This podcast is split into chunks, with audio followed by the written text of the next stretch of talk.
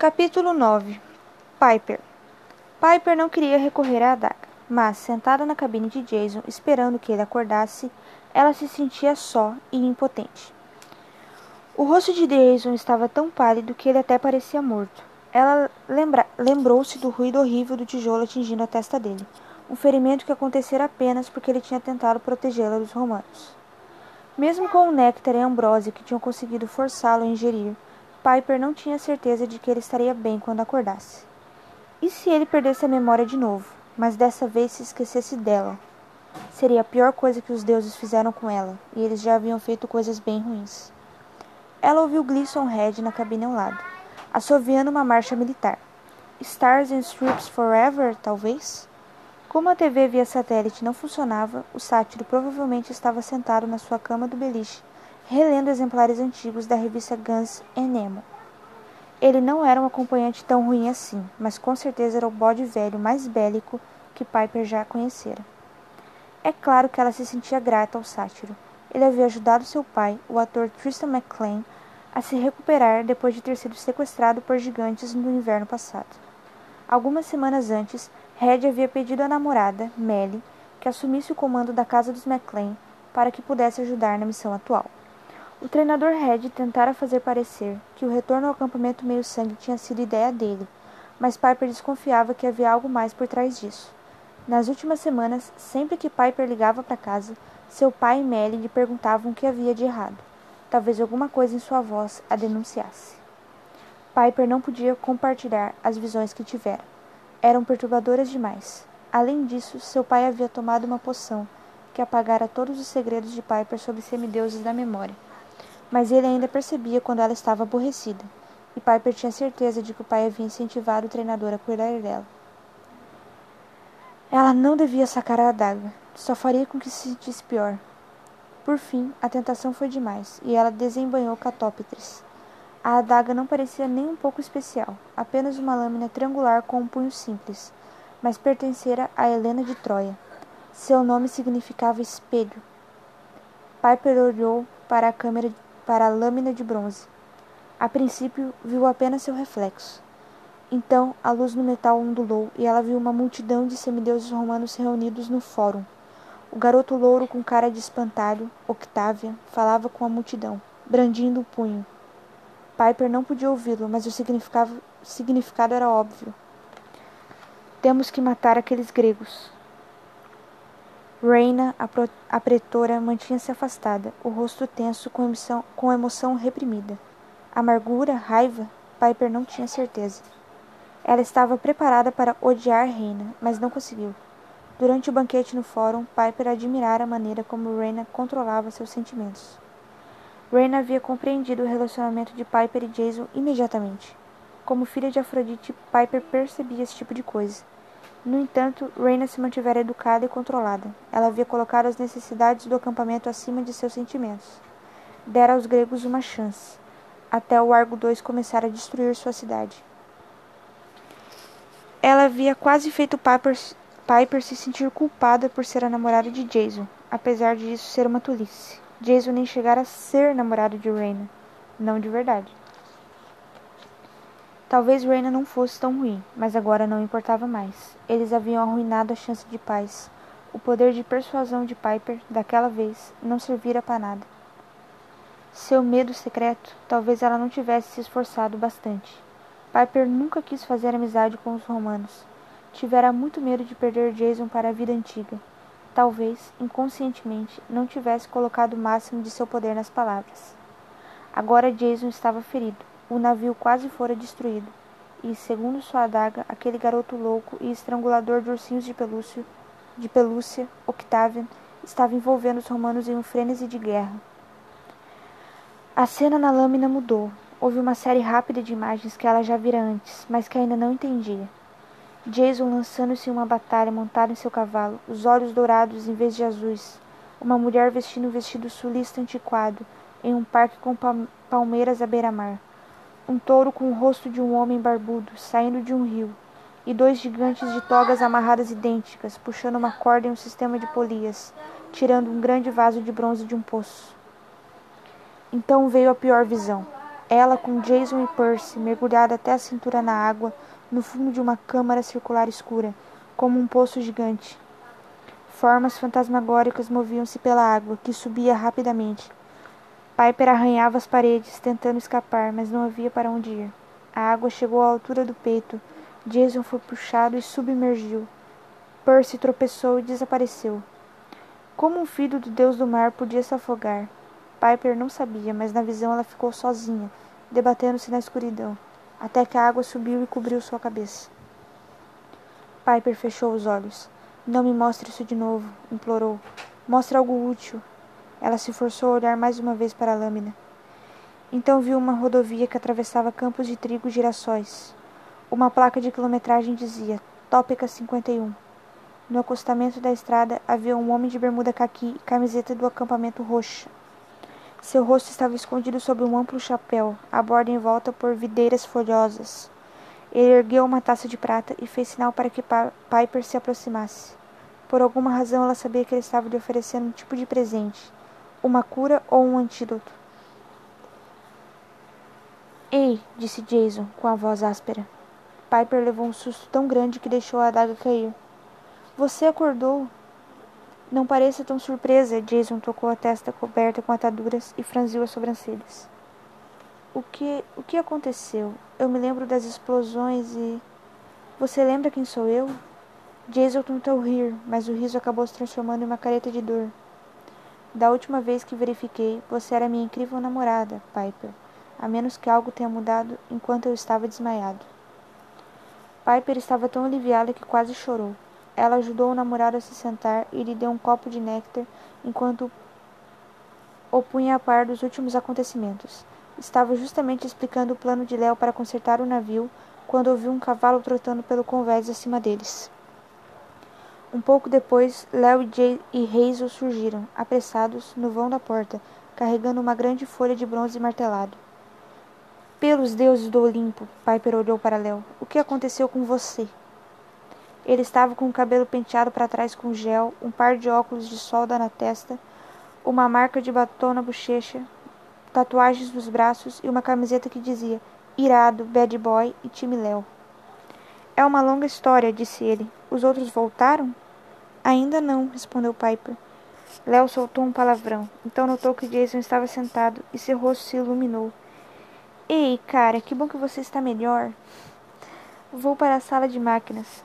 Ele saiu correndo com a folha de bronze, deixando Hazel, parada no lugar. Piper ergueu uma sobrancelha para ela. Time Léo? perguntou Piper. Encontramos Narciso, disse Hazel, o que na verdade não explicou muita coisa. E também Nêmesis, a deusa da vingança. Jesus suspirou. Eu sempre perco toda a diversão. No convés acima deles, um ruído surdo soou, como se uma criança pesada houvesse pousado ali. Annabeth e Percy vieram em disparada pelo corredor. Ele carregando um balde de plástico de 20 litros fumegante que exalava um cheiro horrível, e ela com o cabelo sujo por uma substância preta, que também cobria a camisa de Percy. Alcatrão de telhado? chutou Piper. Frank surgiu aos, aos tropeços atrás deles, e o corredor de semideuses ficou lotado. Frank também tinha uma grande mancha preta no rosto. Encontramos algum monstro, alguns monstros de alcatrão, contou Annabeth. Eu. Ei, Jason, que bom que está acordado. Hazel, onde está Léo? Ela apontou para baixo, na sala de máquinas. De repente, o navio inteiro inclinou-se para bombordo. Os semideuses cambalearam e Percy quase derramou o balde de alcatrão. Ah, o que foi isso? perguntou ele. Ah. Hazel pareceu constrangida. Acho que enfurecemos as ninfas que vivem neste lago. Tipo, Todas elas. Ótimo. Percy entregou o balde de alcatrão a Frank e Annabeth. Vocês dois ajudem Léo. Vou acalmar os espíritos aquáticos o máximo que puder. É para já, prometeu Frank. Os três saíram apressados, deixando Razel na porta da cabine.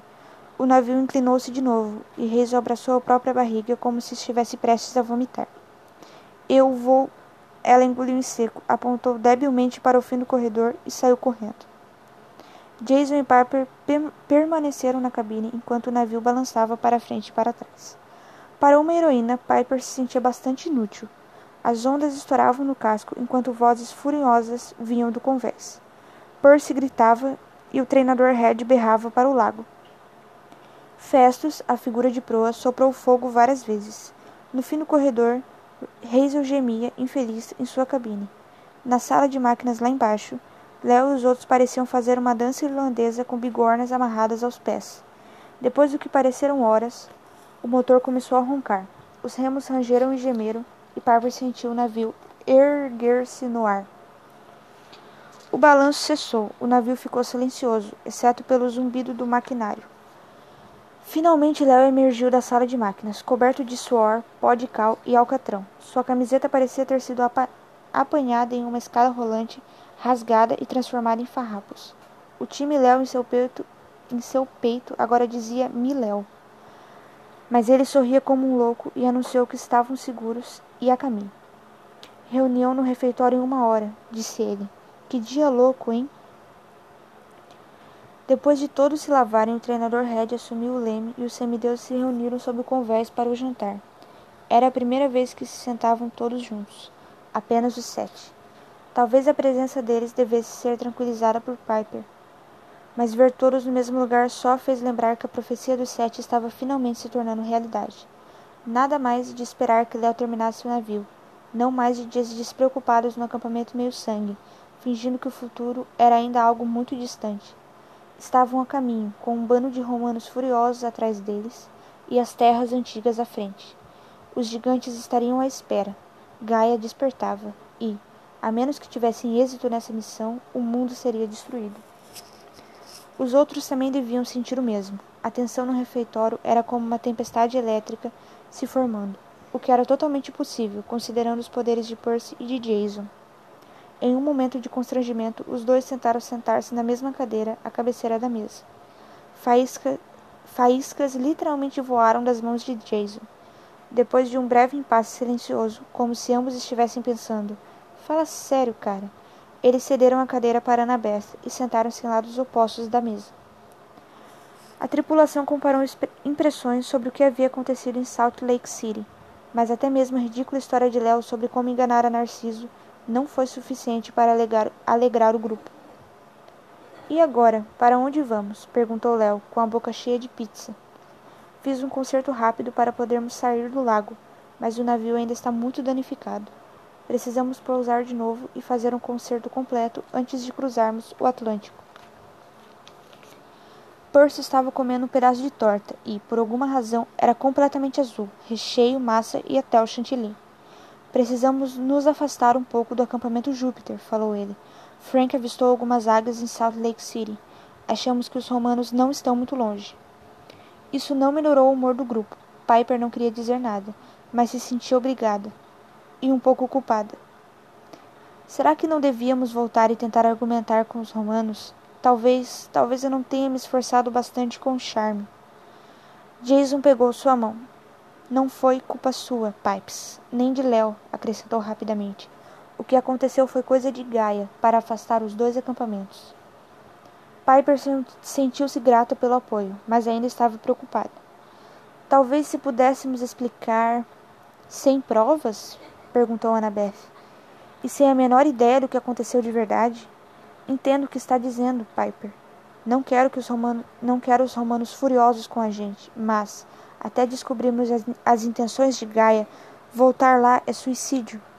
Ela está certa, afirmou Hazel. Ainda parecia um pouco enjoado com o movimento do barco, mas tentava comer alguns biscoitos, água e sal.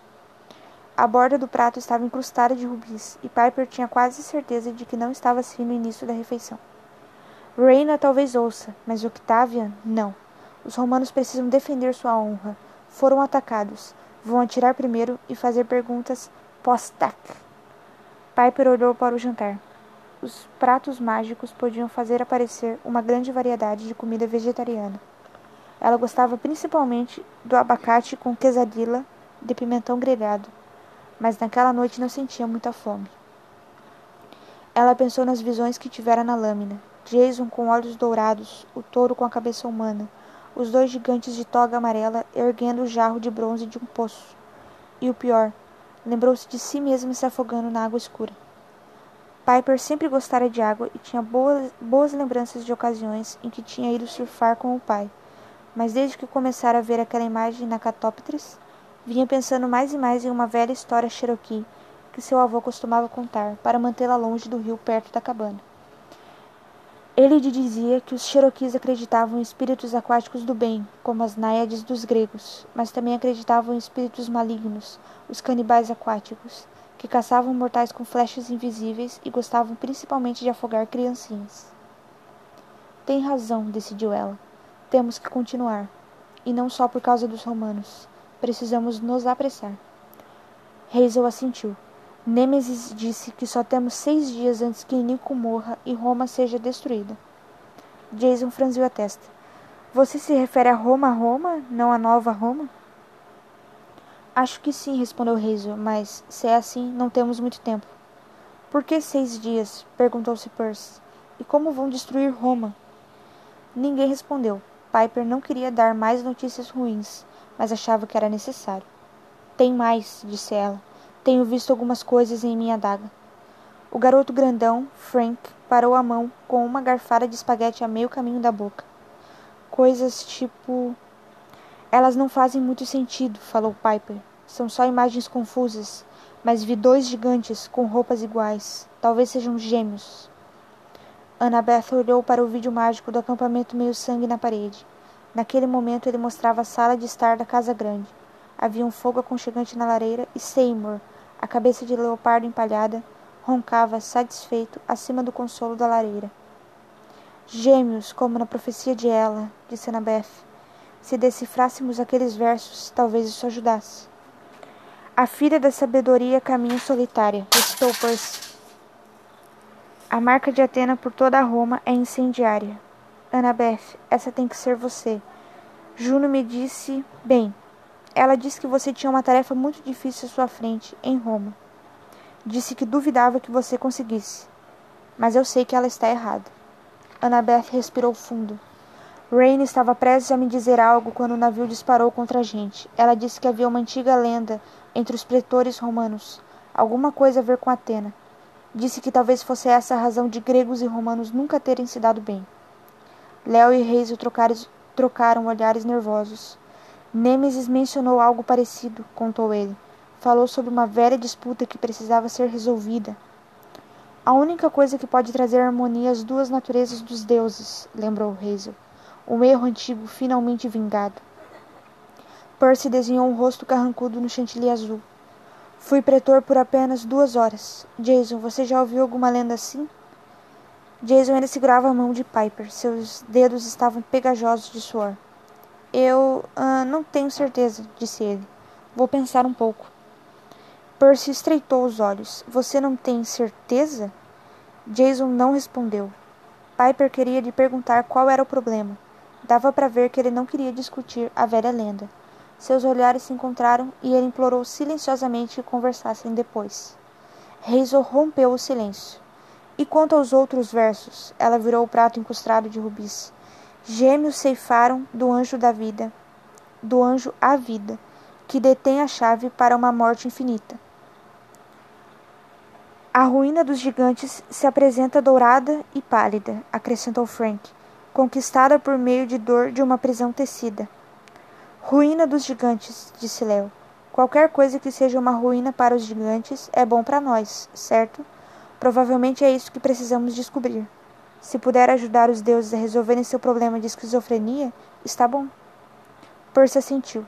Não podemos matar os gigantes sem a ajuda dos deuses. Jason voltou-se para Frank e Hazel. Achei que vocês tinham matado aquele gigante no Alasca sem a ajuda de um deus. Só vocês dois.